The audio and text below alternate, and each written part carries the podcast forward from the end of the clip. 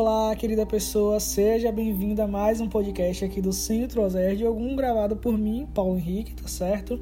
E bom, dessa vez nós estamos ouvindo uma música de fundo celta, tá certo? E essa música promete relaxar, gerar foco e equilibrar as energias, então me fala depois como você se sentiu, o que você percebeu e, claro, avalia também o conhecimento que eu vou passar aqui para você, tá certo? Se você está de acordo ou não. Enfim, nesse podcast nós vamos falar sobre os orixás, mais precisamente o que são os orixás. Se você perguntar, Oséias, o que são os orixás, eu vou dizer. Os orixás são poderes criados por Olorum, Deus, que os deu a missão de serem geradores de uma qualidade do Criador por toda a eternidade. Há também o sincretismo dos orixás com os santos católicos, que obviamente não é a mesma coisa, mas o sincretismo ocorreu durante a escravatura, tá certo? Cada orixá foi associado a um santo católico para manterem os orixás vivos e não perder o direito ao culto. Cada orixá é uma divindade governante de um sentido das irradiações de Deus. Cada orixá tem a sua dimensão, onde ele é responsável por fatorar todos os filhos orixás que estão nessa mesma dimensão que serão chamados de seres naturais. Em outras palavras, o orixá divindade é um formador de orixás naturais. O ser natural é responsável por intermediar a conexão entre as divindades e o plano espiritual. Os orixás e a Umbanda. Quero lembrar que a intenção desse podcast não é esgotar o assunto sobre os orixás. Trata-se de um podcast para expandir seu conhecimento detalhado sobre eles. Não há o meu certo e o seu errado há apenas a diferença entre nossas opiniões. Então vamos entender mais sobre esse tema. Vamos entender primeiro qual o significado da palavra orixá, que tem várias traduções, mas as principais é a seguinte: sendo ori, cabeça, e chá, senhor ou fé. Logo, a palavra orixá significa cabeça do Senhor ou cabeça de fé.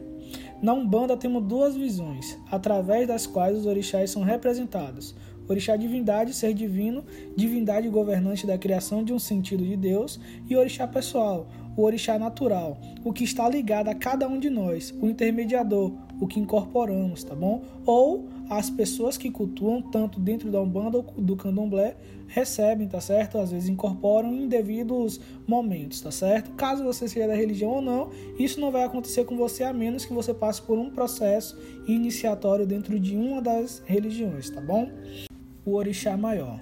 É a divindade, é um governante da criação, é um gerenciador que cumpre o seu papel através das funções que lhe foram atribuídas. Portanto, cada um dos 14 orixás cultuados no Brasil possuem funções específicas. Quando falamos do Pai Oxalá, identificamos que ele é o orixá responsável pela manifestação da fé, Portanto, ele tem a missão de prover, sustentar e manter toda a manifestação da fé, não apenas dos umbandistas ou candomblecistas, mas de todos os seres humanos. Outro exemplo é quando nos referimos a Orixá Oxum. Identificamos que ela é a orixá governante dos mistérios do amor, e assim sucessivamente com todos os outros orixás. Outro exemplo é que a orixá Oxum é a regente dos cristais minerais, mas cede alguns para outros orixás, por exemplo, o ônix para o orixá Exu. Mas claro, não está ligada somente a esses exemplos. Aqui são exemplos práticos para que você saiba mais sobre esses mistérios. A função dos orixás. Dentro de cada mistério, de cada divindade, existem as funções, que são as áreas de ação dos orixás, exatamente as que solicitamos para eles através dos nossos pedidos, oferendas, firmezas e por aí vai. As funções serão identificadas através de verbos e são denominadas de fatores. E em outras palavras, cada divindade terá seu conjunto de atribuições, conjunto daquilo que ela faz.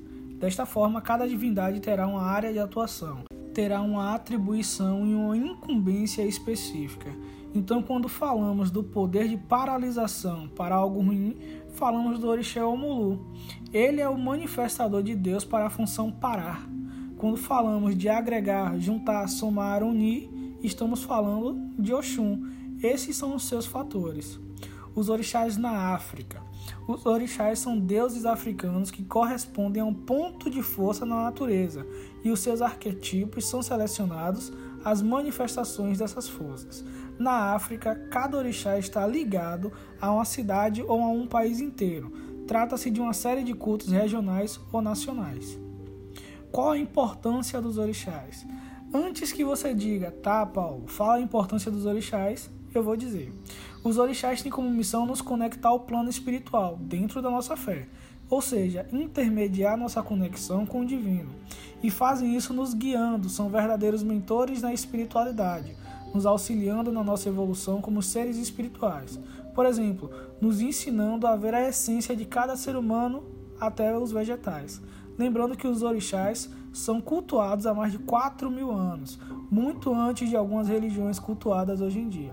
Nós somos seres espirituais, passando um tempo no plano material, ou seja, logo voltaremos ao plano espiritual. Não somos seres materiais que iremos para o plano espiritual. Se você quer ouvir outros podcasts sobre esse mesmo assunto e sobre vários outros assuntos, segue esse podcast, tá certo? E claro, já tem vários disponíveis aí. Espero que você tenha gostado desse podcast e te espero no próximo. Tchau, tchau.